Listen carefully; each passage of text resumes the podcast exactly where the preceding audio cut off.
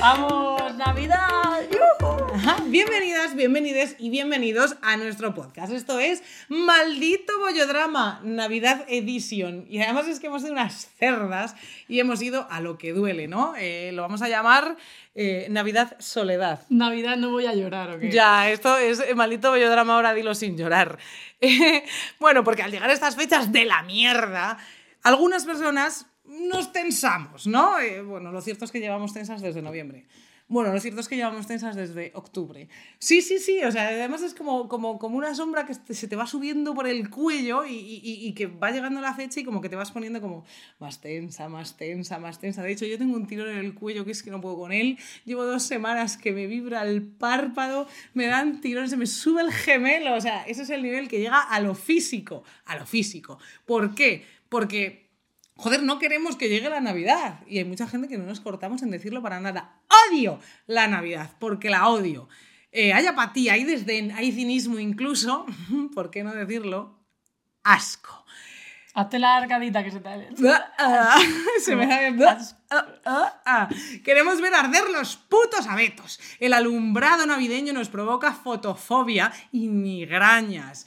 No lo sé, desearíamos que el resplandor de la nariz de Rudolf se apagase para siempre, que Papá Noel se ahogase en una chimenea, que los Reyes Magos se equivocasen de estrella a la que seguir y que se pierdan para siempre, para no volver jamás.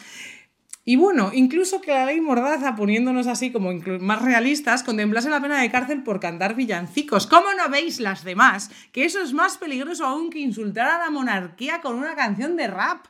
Tía, no seas Grinch. Jo, ¿cómo no puede gustarte la Navidad? No entendemos por qué no quieres venir a casa. Dices todo eso para llamar la atención. Eres una comunista, anticapitalista, estás muerta por dentro. Algún día se te pasará la tontería y te volverá a hacer ilusión. Algún día se te pasará la tontería y te volverán a gustar los hombres. Pues es lo mismo. No va a pasar. No va a pasar. Amigas, Daos cuenta, detrás de muchas de las personas que decimos odiar la Navidad hay muchas otras cositas. Bueno, eh, estas entrañables fechas suponen, han supuesto y quizá seguirán suponiendo toda nuestra vida sufrimiento, porque dicho será para siempre. Ojalá no. Ojalá algún día recuperar ¿Te imaginas ilusión. dentro de 50 años como, oh, he vuelto a recuperar? ¿Qué es eso que tengo por aquí? Que me está dando cosquillitas. Oh, es la Claro. ilusión por la Navidad. Y que en realidad sea todo como cuento de Navidad, el de Dickens, y cuando sea una vieja y me venga un fantasma, varios fantasmas a enseñar porque estoy totalmente equivocada y no tengo que dejar eh, morir a niños y cosas así, pues recupere. No, no quiero que nadie muera, o sea, quiero decir, yo odio la Navidad y podéis disfrutarla vosotras solas con vuestras cositas, porque son épocas de conflicto. ¿Vale? De sentarte en una mesa y sobrevivir una vez más. De compartir el espacio con personas que no te quieren o sí, pero no te tratan bien. Con gente que te hace volver a sentirte esa personita diminuta que quizá pedía una Game Boy Color, pero que en realidad solo quería escribir en su carta a los Reyes Magos que por favor mamá y papá le dijesen que la querían igual que hacen con los demás. Esas cartas que nunca enviamos estaban llenas de peticiones. Que no me pegue tan fuerte Tía, es que está yendo. que salga de la cama y me haga la comida, que no me encierre en el baño a oscuras durante horas, que no me grite así, que no se vuelva a intentar matar delante de mí, que no me llame maricón, que no me diga que le doy asco, que no me mire con esos ojos, que deje de darme miedo, que no me amenace más, que no me toquetee otra vez, que no se meta en mi cama por las noches, que no tenga que trancar la puerta, que no tenga que seguir escondiéndome debajo de la mesa cuando llega de trabajar, que si todos saben lo que me hace, deje de estar callados y alguien me proteja. Pero es que nadie me quiere proteger. ¿Por qué nadie habla de las cosas que están pasando? ¿Por qué no se acaba esta parálisis, este miedo, este silencio? Este puto silencio, el puto silencio que nos ha estado haciendo compañía hasta ahora que somos mayores y quizá hemos decidido no ver a esas personas nunca más por Navidad.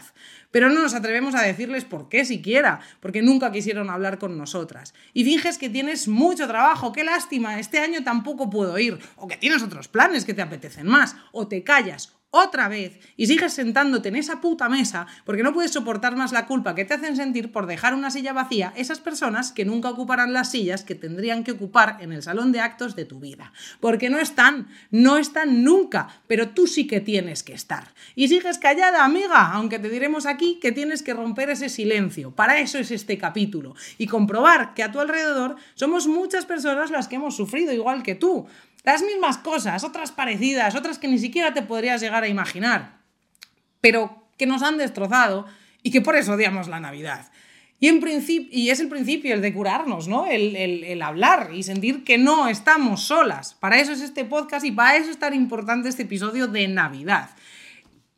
Eh, no sé, no vamos a seguir sin hablar, vosotras tampoco. Nosotras somos Terci que va aquí Terci y esto es Maldita Soledad. Feliz Navidad, amiguis, porque con nosotras intentaremos que nunca más volváis a estar solas. Risa disociada, porque yo estoy como riendo, ¡Ah, ¡qué intro! Y es como, eh, pues eso, la, la, Navidad real para, o sea, para muchas personas, tía. Y es que no se dice, es un tabú de mierda. Creo que es, yo diría que es de los mayores tabús que hay en la sociedad en la que estamos, tía, el tema de la, de la Navidad.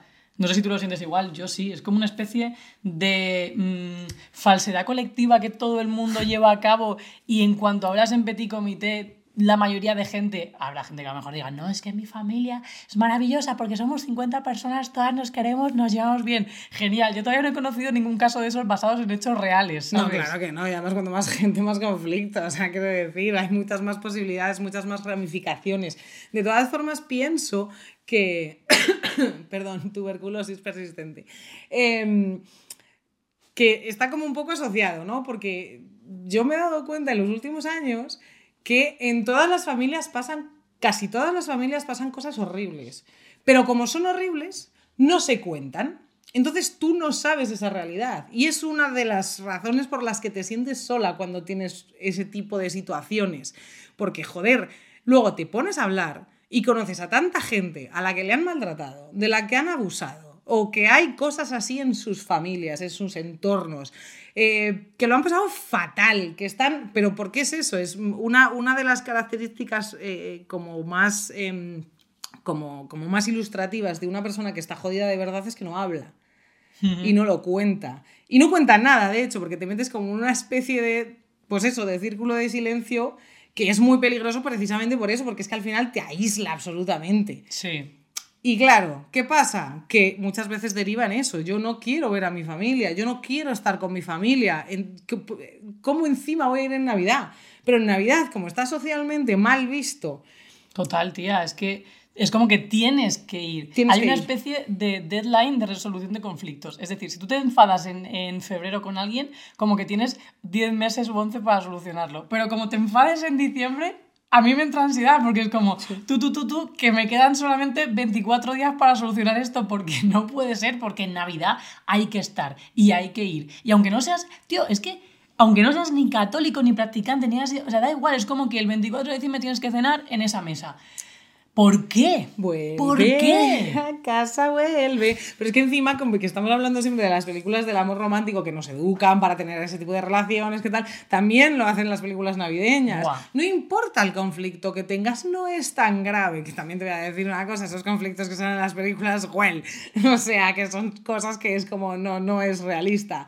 Em, tía, y al final, como que están todo el rato metiéndote en la cabeza que tienes que ser feliz, porque es una época para ser feliz. Entonces, tú que no eres feliz, se, automáticamente va a haber algo, un botón que te hagan así, ¿sabes? La, la, nariz de Rudolf, y de repente te vas a volver feliz. Y no va a pasar nada. Y sobre todo cuando, joder, ¿no? Las familias felices, por así decirlo, si es que eso existe, que supongo que sí, que existirá, en las familias en las que, como concepto, Hombre, es que tía, yo, no, yo dudo que no haya ninguna familia que no tenga ningún conflicto, que no tenga ninguna movida, pero bueno, que pueden ser, la felicidad no es una cosa como mm, tangible y 100% eh, cuantificable, pero las familias que están bien o que no están mal, mm, esos miembros muchas veces no conciben siquiera que haya familias que no lo estén y que sea imposible. Y que no tenga ningún sentido que porque sea una época del año eh, tú no quieras estar con esa gente y el factor de la soledad, tía, se juega de la misma manera que con el rollo de no estés soltera porque vas a estar sola.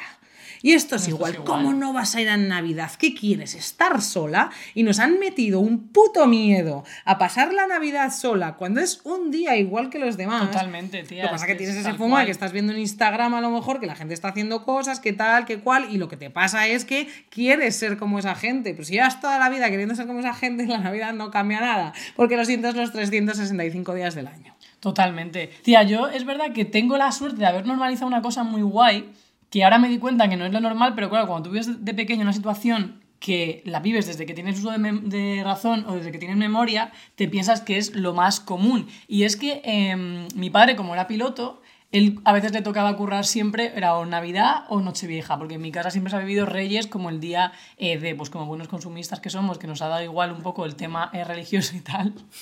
O sea, era un poco, de mi familia sí que es verdad que era un poco rollo de, de cara a la galería, pues sí, estamos bautizadas, no sé qué, comunión tal, pero en la vida hemos ido a misa, ¿sabes? Entonces, Reyes era el día como más importante y de hecho lo sigue siendo incluso en, en mi casa.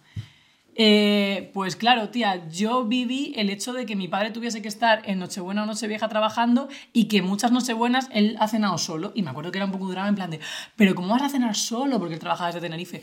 ¿Vas a cenar solo? ¿Pero cómo puede ser tal? Y él decía, a ver, es una noche más.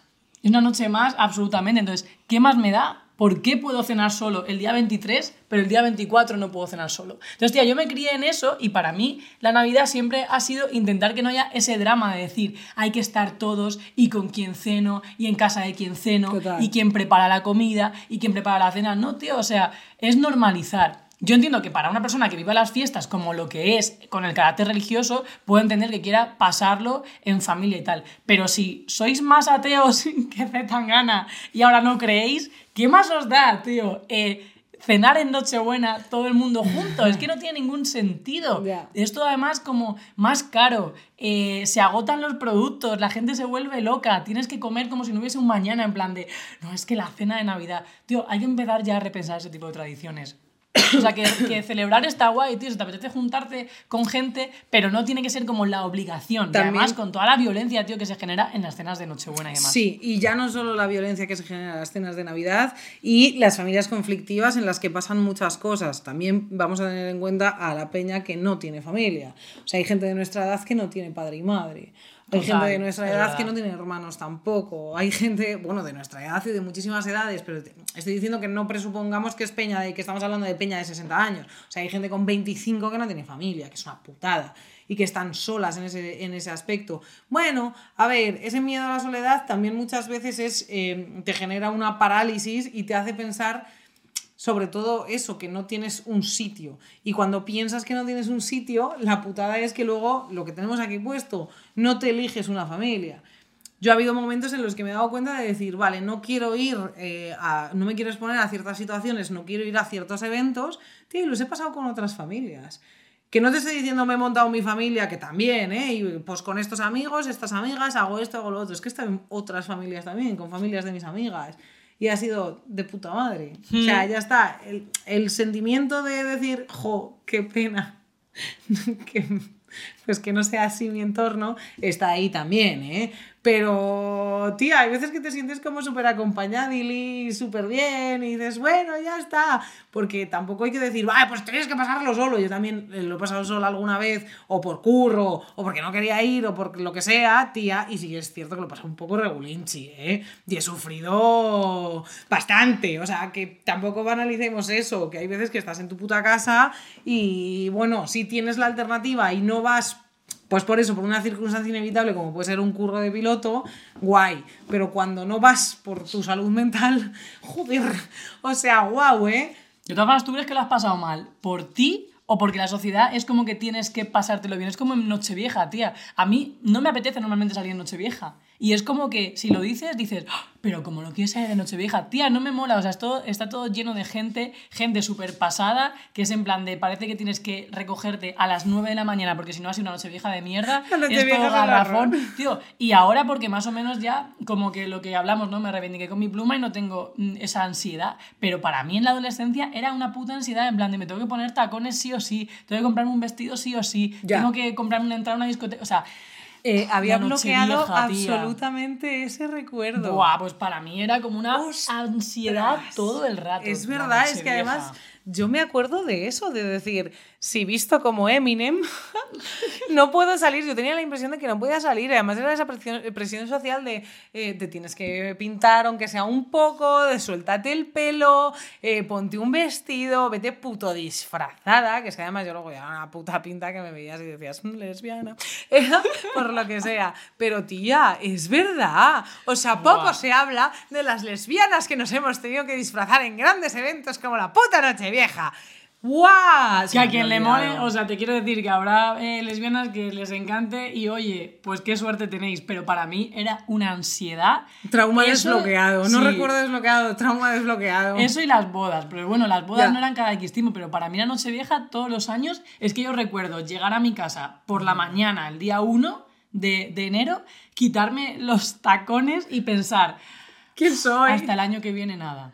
O sea, era como una especie de trámite y una especie de trago que ya cuando empecé como a normalizar el salir como quería y vestir como quería y hacer lo que me diese la gana, fue un, un soltar lastre de decir, por fin, tío, porque he estado pasando por este aro toda mi puta vida. ¿Sabes lo que pasa? Que, a ver, están esos, está ese factor eh, y está también el factor pues, del que venimos, que es como, vale, es como cuando tienes otra cosa que hacer y es inevitable que no pasa nada, cuando lo odias y no quieres hacerlo, que tampoco pasa nada, y eh, cuando querrías, si es que la, la, putada es que hay mucha, mucha peña que tiene ese anhelo, o sea, imagínate que eres, pues eso, LGTBIQ, que tu familia te lo ha puesto jodidísimo, pues te lo, lo, pongo como ejemplo porque pueden pasar millones de cosas, lo que he dicho en la intro. Tía, imagínate que te violaban, imagínate que te pegaban, imagínate que el ambiente es ultra tóxico, que tus padres se han divorciado y te han utilizado de juguete, eh, millones de factores, que ha habido una muerte de un hermano y no quieren hablarlo porque se generan ese tipo de cosas chungas, porque las muertes muchas veces en las familias es algo que lo rompe todo y como además hay tantos implicados, sobre todo cuando es una persona que no se esperaba que tuviese que morir, gestionarlo en conjunto es complicadísimo. Hay millones de cosas que, sobre todo cuando te han pasado de pequeña, em, por así decirlo, tú anhelas tener una familia normal. Es como cuando eres lesbiana que anhelas durante mucho tiempo ser normal y por eso no estás buscando una, una, normalidad nueva y generarte tu propia familia, tus propias circunstancias, tu propia realidad, sino que tú miras alrededor y es eso. Si papá y mamá no me dicen que me quieren, yo quiero que me diga que me quieren papá y mamá porque los demás papás y mamás les dicen a sus hijos e hijas que les quieren. Entonces, a mí no me vale que me lo diga otra persona, quiero que me lo diga esta gente. A mí no me vale que, como mi familia es una mierda, no me pueda sentar en Navidad y sea todo guay y no haya nada de conflicto. No me vale. Quiero que me pase lo mismo que a las demás. Pero tía, o sea, ¿qué es la normalidad? Porque yo de verdad, o sea, no me canso de ver anuncios de turrón donde las familias son todo, oh, ha venido desde, no sé, Suecia, los primos para pasar la Navidad con nosotros, cómo mola y nos queremos todos. Y es que no existe. O sea, es como los anuncios de galletas, tía. Yo en la vida desayunaba así en familia, como en Los Serranos. O sea, es que no sé, ¿dónde sacan esas familias, tío? O sea, en la puta vida he tenido yo ese plan de, bueno, buenos días familia, llega papá con los churros, ¿cómo estáis? ¿Qué tal todo? Oh, hoy tienes partido, mucha suerte, mucha... O sea, no, tío, para mí es un pero eso también puede ser una proyección del anhelo de los guionistas que están igual de jodidos. Pero, ¿por qué van eso? Pero es que yo no conozco a nadie que viva en las cenas de, ya. te digo, Nochebuena, Navidad, tal, como desde ese palo. En todas las familias, por algún lado, hay un conflicto, por alguno. O sea, alguna rendija, alguna cosa, algún problema, algún, algún algo. O algún tema tabú, o van a venir no sé quién, no le preguntes de esto. Es como... Probablemente si hiciesen una encuesta secreta a todo el mundo que se siente en la cena de Nochebuena, mucha gente diría, no me apetece estar aquí. Entonces, ¿por qué seguimos reproduciendo esta movida, tía? Pon la encuesta en Spotify. Tía, en pues Spotify va que pone muchas veces cuando sube el episodio encuestas, le, podías poner esa. Eh, no me apetece estar aquí, sí me apetece estar aquí. A ver cuánta gente hay que no quiere pasar la Navidad versus a la que le encanta. O que le gustaría hacerlo de otra mayoría. tía. O sea, yo qué sé, quedar con colegas, ¿sabes? Repensar las tradiciones, qué estás celebrando, por qué hace falta, que además eso también es otra cosa como a pensar, ¿no? Eh, son unas fiestas totalmente donde eh, la carne es el eje central y es como matar animalitos en una fiesta donde se supone que estás celebrando la llegada del Salvador del mundo, universo, tal, no sé qué. Que te quiero decir que si conforme vas tirando del hilo de lo que significa la Navidad, muchas veces más vas diciendo, ¿qué cojones, tío? Es que es lo más hipócrita que existe, ¿sabes? Y, a veces que dices, bueno, pues es que lo mejor son los regalos, ¿sabes? O sea, Ya está. Yo lo ¿Para qué digo. los tiene? Lo digo. sí, también es verdad. Lo mejor es centrar la Navidad en intentar tener regalos. Porque Para si mí no, no, para mí es que se pase muy rápido. Bueno, a mí es verdad que la Navidad tío, sí cada me- vez sí me ha más, gustado. cada A mí la Navidad sí me ha gustado siempre, pero por pero yo qué sé, tía, por una cuestión de verdad consumista absolutamente. Entonces, Claro. eh, por eso y porque mm, a mí me gustan también los dulces navideños. O sea, a mí la Navidad son dulces navideños y regalos. Eh, igual es una imagen un poco consumista y tal, sí, pero Sí, no soy. sé, tía, es que es lo que, lo que para mí significa, porque yo veo que la gente además a mi alrededor se tensa, pero yo paso, soy como súper práctica, en plan de, pues si no os apetece cenar con Menganito, con Fulanito, no lo hagáis, pues si Menganita quiere estar sola porque ha elegido estar sola, está sola, no tienes por qué llegar el 24 con una botella de vino y decir, "Ah, cenamos por Navidad, ya está, no pasa absolutamente nada, se normaliza y punto, pero es que el 24 va a cenar sola, pues sí, el 24 cena sola, no pasa nada, pero veo que la gente, tío, a mi alrededor, a mi alrededor se tensa con estas fiestas y es como, podemos dejar de forzarnos a hacer cosas que no queremos, ¿sabes? Ya, pero para eso tienes que eh, o sea, hacer un cambio de sociedad, tía. Ya, Mientras tía. eso sea así, pues igual que las parejas, es lo que estamos diciendo. ¿Por qué tiene que construirse todo en parejas? ¿Por qué cuando tenemos 33 años no nos podemos plantear vivir con nuestras amigas eh, o pasar las navidades con nuestras amigas? O sea, porque tú también lo intentas. A mí me ha pasado alguna vez de decir, vale, montamos una cena de Navidad entre colegas. Eh, ay, no, es que tengo que ir con mi pareja. Ah, no, es que mi novio no sé qué. Ah, no, es que tal. Y siempre, que no estoy diciendo que esté mal, ¿eh? pero la tendencia es priorizar siempre eh, tener que sentarte en la mesa con tu familia, aunque el plan sea de puta madre y esté súper guay, pero no. Y es igual que cuando te vas de vacaciones en, en- en verano, tía. O sea, a mí me gusta irme con mis colegas, me encanta, pero es que hay gente que no. O sea, hay gente que es como, no, no, es que me voy con David a no sé dónde, eh, por poner un nombre de señora, así es el primero que se me ha ocurrido. O me voy con eh, los padres de Ana y mis padres a tal, que está de puta madre, pero es que hay mucha peña que ni siquiera se plantea que eso pase. Y la gente que está sola en Navidad muchas veces está sola también, por, ya no solo porque no quiera ir, sino porque el resto de la gente no se plantea que no pueda ser así y que si las Navidades no se hacen exactamente como siempre, como se han hecho siempre, la tradición, la no sé cuántas, la abuela aquí, el padre, pues es que les explota la cabeza y no, y es que no puede ser.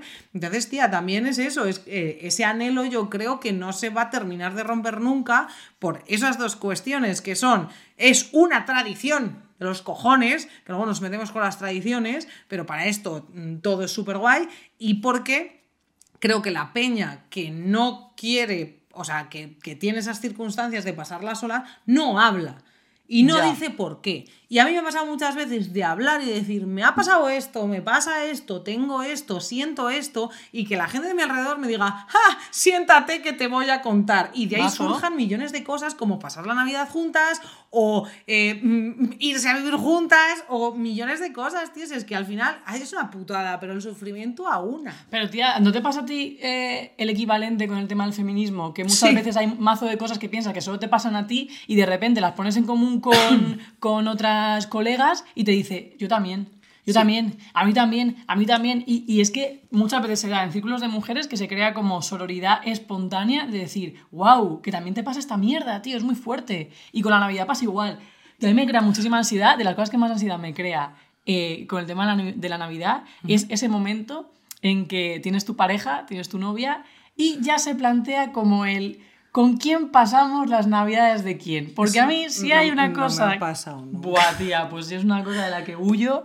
Eh, porque yo siempre, mm, para mí, navidades desde el día 22 de diciembre hasta el día 7 de enero era eh, pasarlas con, con mi familia, ¿sabes? Con mi familia de, de sangre, mi familia de sangre que me cae bien, yo lo digo muchas veces a mi madre, a mi hermana, a mi tía, tal, digo, mira, ten- tengo suerte o tenéis suerte o tenemos suerte de que os quiero, porque podría no quereros y si no os quisiera, pues sería todo mucho más difícil, pero es verdad que me caéis bien. Os quiero muchísimo y tal. Me caéis bien. Es verdad, me caéis Sois bien. gente muy simpática. Mi madre, mi hermana, mi tía me caen bien y, y la- y las quiero muchísimo. Y mi padre también, pero llevo tiempo sin verle por lo que sea.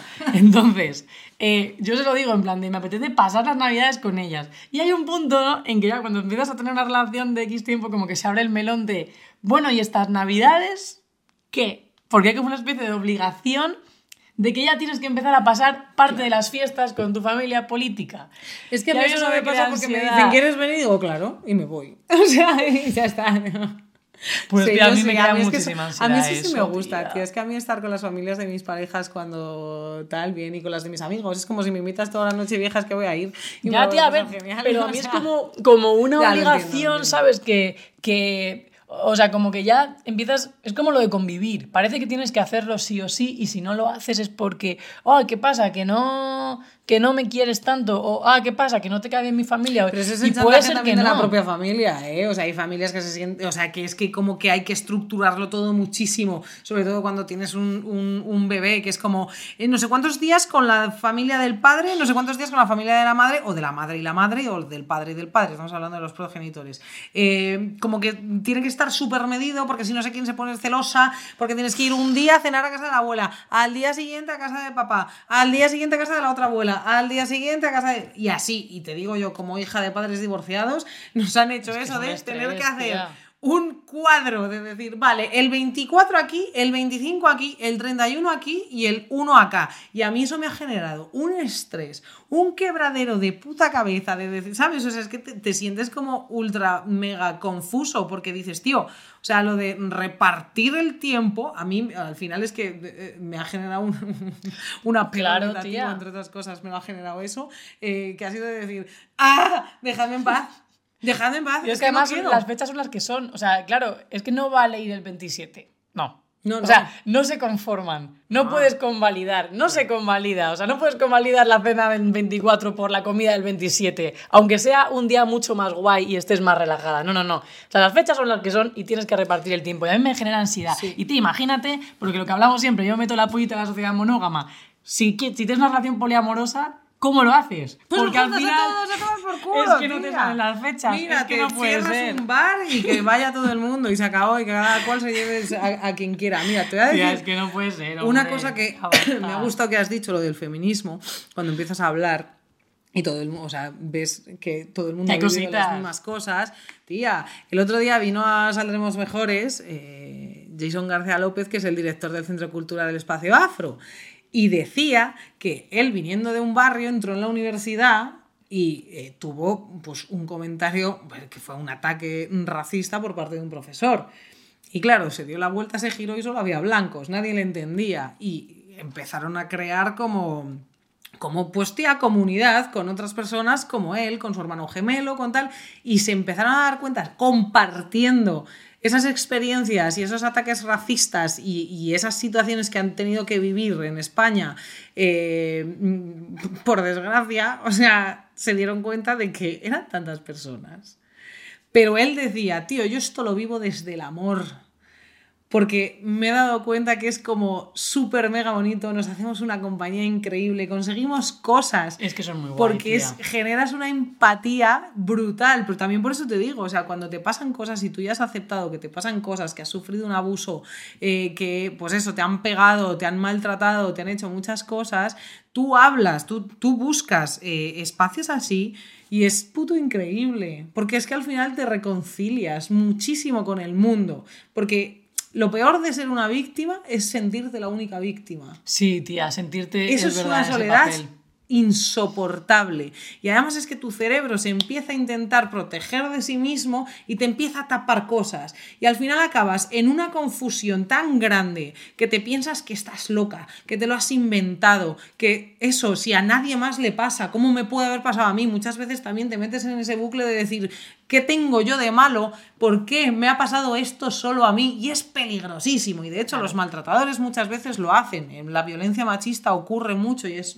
ultra recurrente, de verdad, que es aislar a la víctima. Claro, sí, sí, sí, totalmente. Pero es que eso es tan perverso que viene del, de, de- o sea, supongo que en ocasiones será consciente y muchas veces que es inconsciente, ¿eh? Por eso es tan perverso, que es como te voy a aislar para que no puedas compartir lo que te está pasando, no para que nadie te salve, sino muchas veces para eso, para que te sientas sola Claro. y te hundas más. Y te piensas que es un problema tuyo, que eres tú la loca, que eres tú la exagerada, que eres tú la que ve cosas donde no las hay. Sí. Tía, es que eso no, es que eso y no los puede ser. Esa es la lo hacen también y Claro, eh, tía. o sea eh, los violadores lo hacen también Es que hay los muchas violencias. claro hay, hay mogollón porque muchas veces dicen joder es que las víctimas pues eso eh, eh, mi tío me tocaba eh, ¿por qué no lo has dicho nunca? ¿Qué? O sea, claro. claro. que no lo he dicho nunca. O sea, ¿a quién se lo voy a decir? Pero y que la gente, tía, se piensa cuando se habla de tema de abusos en la infancia. No he dicho que a mi tío me tocase a mí, era un ejemplo, Hombre, ya, sí, creo que sí. Por favor. tío Andrés, no era por ti. No, tía, pero, no, o sea, es que la gente cuando se piensa, cuando se habla de violencia, de abuso y todo eso, la gente se piensa que es tú vas por un callejón oscuro y alguien de repente te mete en el callejón y te viola. Que puede ser, pero la mayoría de abusos y de violencia se dan en el ámbito familiar y en el ámbito más cercano. Y por eso hay muchas mesas de Navidad que están llenas de violencia y de traumas y no se dicen porque tampoco enseñan a gestionar esas cosas. ¿eh? Como, ¿por qué no decía que tu tío te tocaba? ¿A quién se lo vas a decir? Mm. A, su, a, tu madre para que tenga que desmontar esa imagen de su hermano. Es que, tío, el tema de las familias es muy complicado. Lo dijimos en el episodio de rupturas. Romper con la familia es lo más difícil que hay porque te enseñan que tú tienes que pasar todo porque la familia es lo primero, porque pase lo que pase y pase lo que pase. Y no, pase lo que pase, no, tía, hay veces que pase lo que pase no se puede superar todo eso. Claro, y además es que luego hay otra movida que es otros tipos de abusos y de maltratos, sobre todo los, pues eso, los físicos, que muchas veces es, o los psicológicos, ¿eh? Bueno, la verdad es que luego yo lo he pensado muchas veces y el maltrato físico siempre viene ligado al maltrato psicológico. Sí, suele ser ¿eh? raro que haya solamente. Suele ser raro. Y la cosa es que eh, tú cuando te haces mayor, yo esto lo he hablado con mucha gente, em, eso se, no es que se calle, sino que se niega. Eso no ha ¿En qué sentido? Eso no ha pasado. Ah. Yo nunca te he pegado. Yo nunca te he sí, tocado. sí, sí, sí, sí. hemos tenido, has tenido una infancia súper feliz. Y claro, tú te empiezas ahí a volver como puto loca. Crazy. Todo el mundo a tu alrededor de, de, de los entornos familiares compra ese discurso. Y tú, en el momento en el que te atreves a decir algo, todo, te encuentras con paredes. Paredes, paredes, paredes, paredes, paredes, paredes. Porque estás tocando los cimientos de la institución más férrea que hay, que es la familia, tía. Exacto.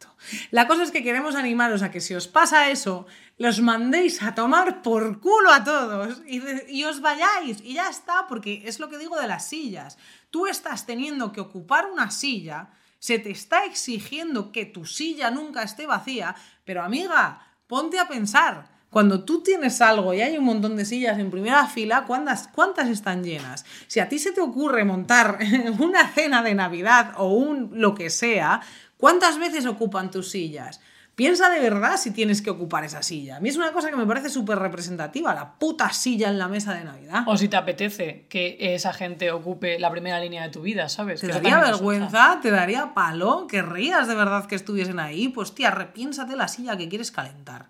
Y no hemos hablado todavía de violencia LGTBIQ, porque estamos hablando solamente de violencias como. cositas, eh, Pues eso, violencias que pueden afectar a cualquier persona, pero es muy heavy la violencia específica que hay con varios temas que para mí son como los centrales en Navidad, que es con el tema del cuerpo, porque como son unas fiestas centradas en la comida, eh, hay como una especie de juicio todo el rato de unos perfiles hacia otros, de eh, come más, come menos, porque no comes esto, porque no comes lo otro, pues vaya tontería, pues no quieres no sé qué, pues no comes eh, cordero, pero si ya ves tú, es que eres una hippie, no sé qué, y luego el tema del LGTBIQ, que aquí yo creo que, no lo sé, tampoco quiero hacer una medición de violencias, pero eh, creo que las personas trans se tienen que enfrentar a unas movidas súper hartas en las cenas de Navidad por el tema de la transfobia.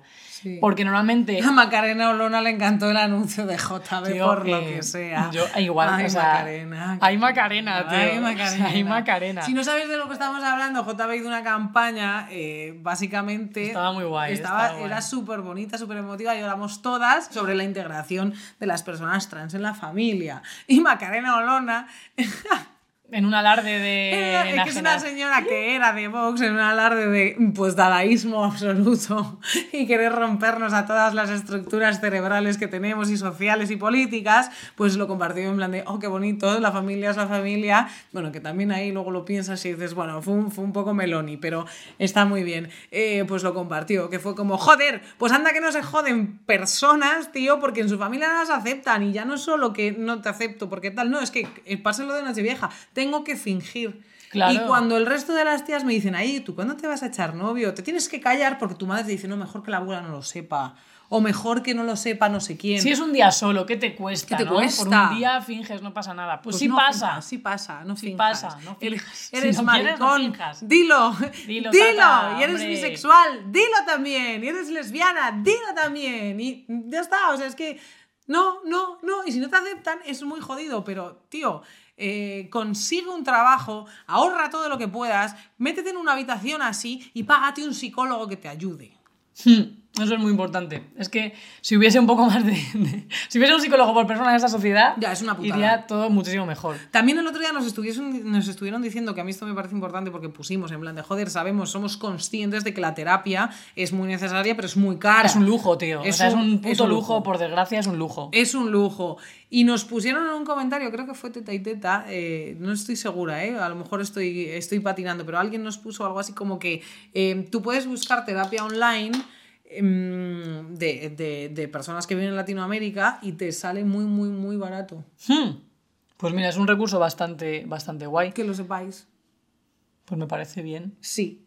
Hasta que maldito Boyodrama monte su gabinete psicológico. ¿Te imaginas? Ay, a mí me encantaría. Hay muchas, hay muchas lesbianas psicólogas, ¿eh?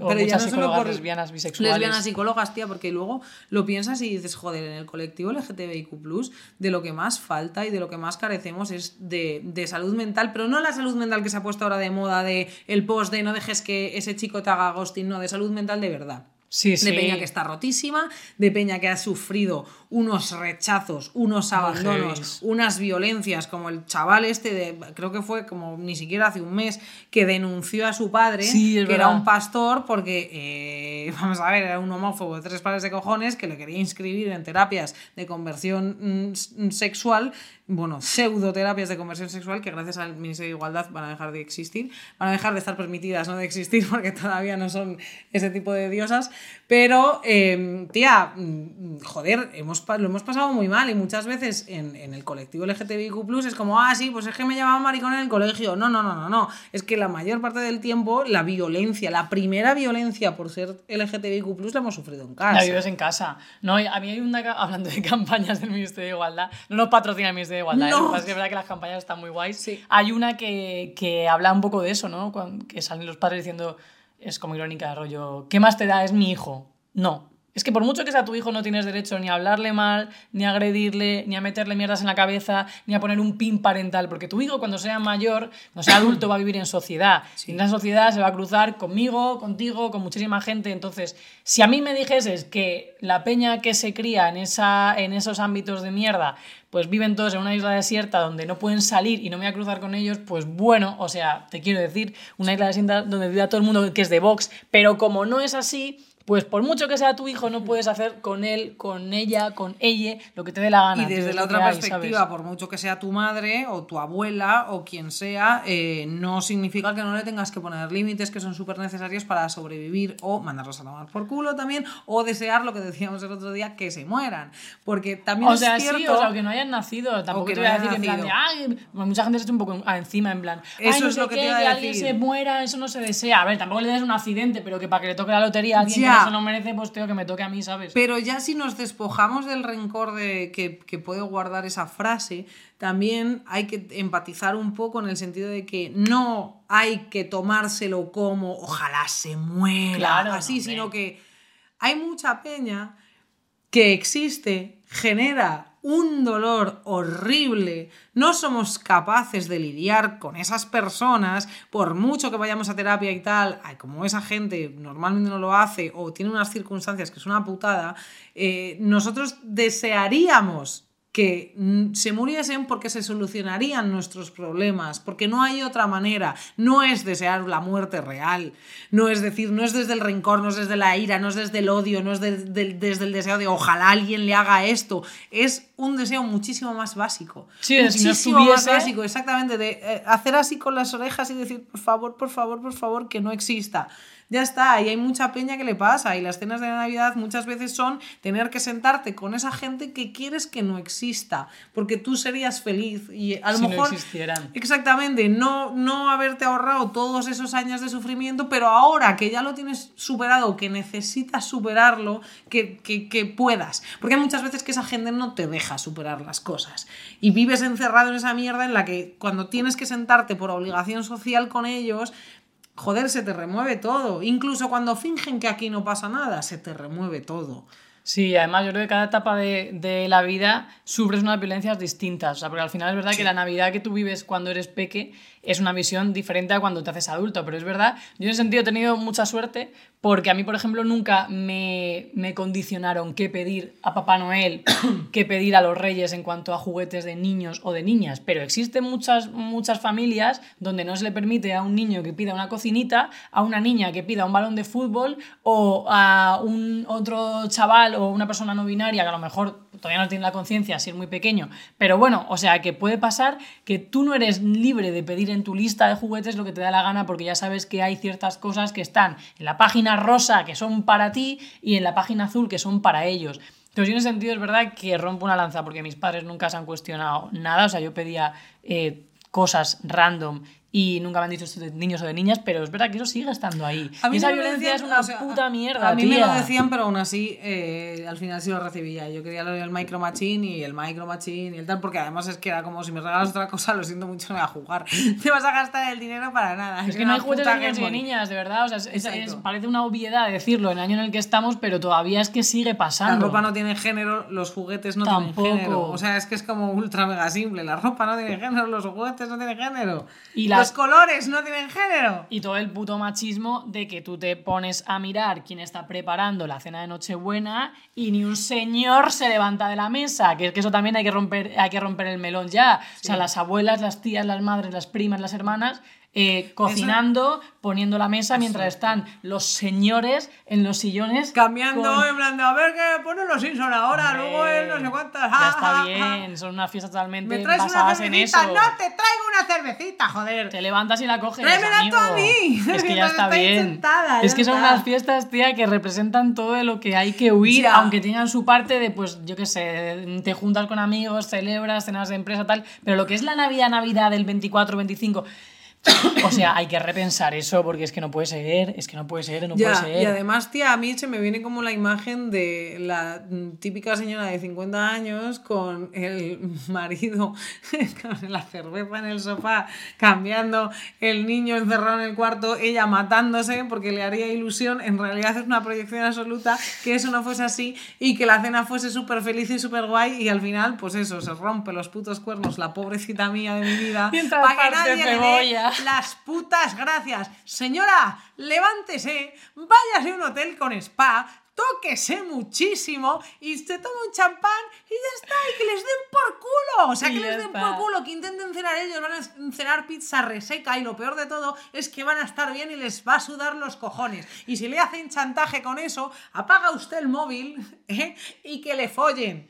Basta de partir cebolla y fingir que es cebolla y que estás llorando. Sabemos que son tus lágrimas porque no eres feliz con. Efectivamente, y que el- este episodio básicamente es para lo que no te hace feliz, que le den por culo. Ya Me voy está. quedando sin voz según va pasando el episodio, no sé si te has dado cuenta. Estoy como, La Navidad más feliz es la que tienes que vivir como tú quieras vivirla, ya está. Y punto. Y es que Totalmente. basta de, de seguir cánones de mierda, hay que desmontar las tradiciones, hay que repensar la Navidad y hay que intentar que realmente sea una feliz Navidad. Sí, Muchas veces, pues, efectivamente. no pasa Y por hacer Ser un feliz cosas. eh, 365 días del año, no importa lo que te hayan hecho, huye. No, hombre, no, no huye, intenta hacer las cosas. Pero hay veces como lo del fracaso que hablábamos el otro día de los ex, o sea, esto se extrapola a la familia. No fracasas si no consigues tener una relación sana con tu padre o con tu madre o con tus hermanos.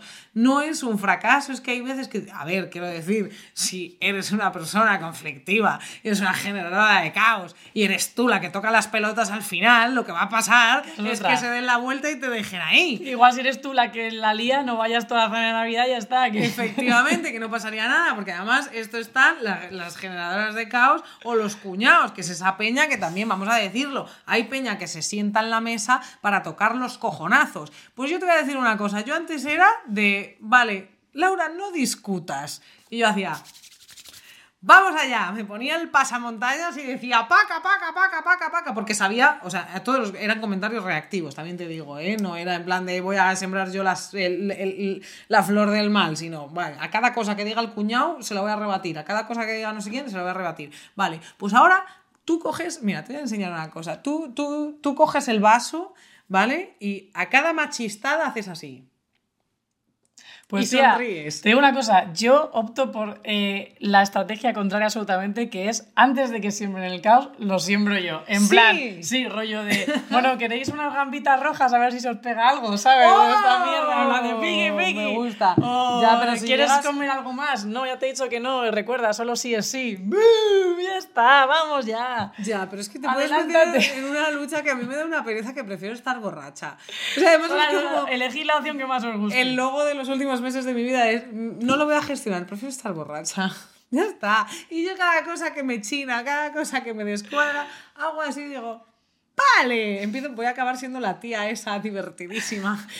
Porque llega a las cenas borracha. Que está aparcada en la mecedora ya todo ciega, ¿no? En plan de jaja, sí, sí, muy bien. Sí, tía, yo estoy cansada de discutir, estoy cansada de pasarlo mal, estoy cansada de gestionar basuras ajenas. No lo hagáis, es que no hace falta, o sea, no hace falta.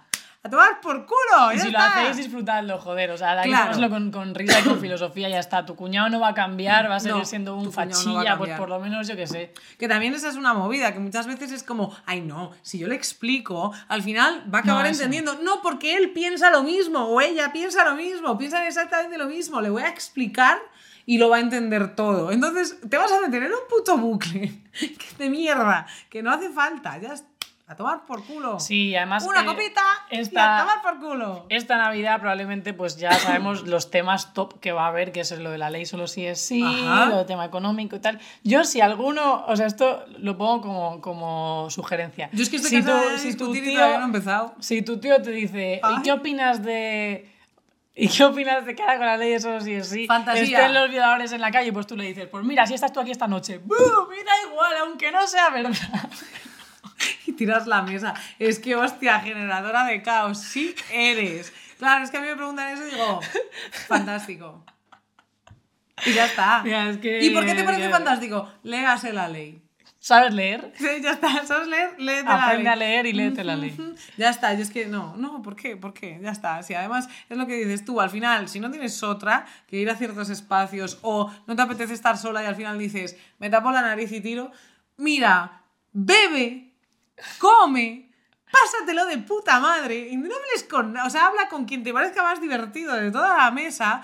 Ya está, y, y- y se acabó, y que pase, y luego te metes en la cama y va a ser día 26 y te va a dar El todo 2 de igual. enero España alcohólica con nuestros, con nuestros consejos. Con los míos. Pero bueno, no pasa nada. Bueno, pues yo creo que ya le hemos dado, ¿no? ha sido Cañita. precioso. Sí, ha sido sí. precioso o no. Bueno, ha tenido sus partes bonitas, ha tenido sus partes feas. ¿Qué le hacemos, cariñas? Lo único que os queremos animar es a, pues eso, que intentéis hablar con los demás, a decir cómo os sentís, que no tenéis que hablarlo con vuestra familia, que la familia también puede ser elegida, que no sufráis por elección, porque eh, no hace falta, de verdad, la vida puede ser bonita y ya tiene suficiente cantidad de mierda como para que elijamos cierta mierda porque nos da pena que los demás no lo pasen mal. Y contadnos cosas de Navidad, pasen, que no, no nos gusta pasen. también mucho que pongáis Sí. comentarios y nos digáis, pues yo he mandado a la mierda a mi tío Javier y ahora mi familia no me habla. Y nosotros, ¡bien! ¡Vamos! Sí. Y ya está. Y ya está, y no pasa nada. Y mira, no pasa nada por estar sola, no pasa nada por estar con otra gente, no pasa nada por si no sientas que fallas, si este año no tienes fuerzas y aún así estás en casa de gente de la que no quieres estar. No pasa nada, nada importa. Por eso todo es importante. Toma. Os queremos muchísimo, amiguis. Os adoramos, oyentis. Nos veremos en el Teatro del Barrio el día 21 de enero a las 13 horas. Por fin lo he retenido. Sí, ¿eh? estaba en tensión. Digo, Habrá doble la- fecha que no sabemos cuándo saldrá. Nos veremos en muchas cosas porque últimamente parece que estamos hasta en la sopa. Qué pesadas somos, pero por fin las lesbianas estamos en todas putas partes.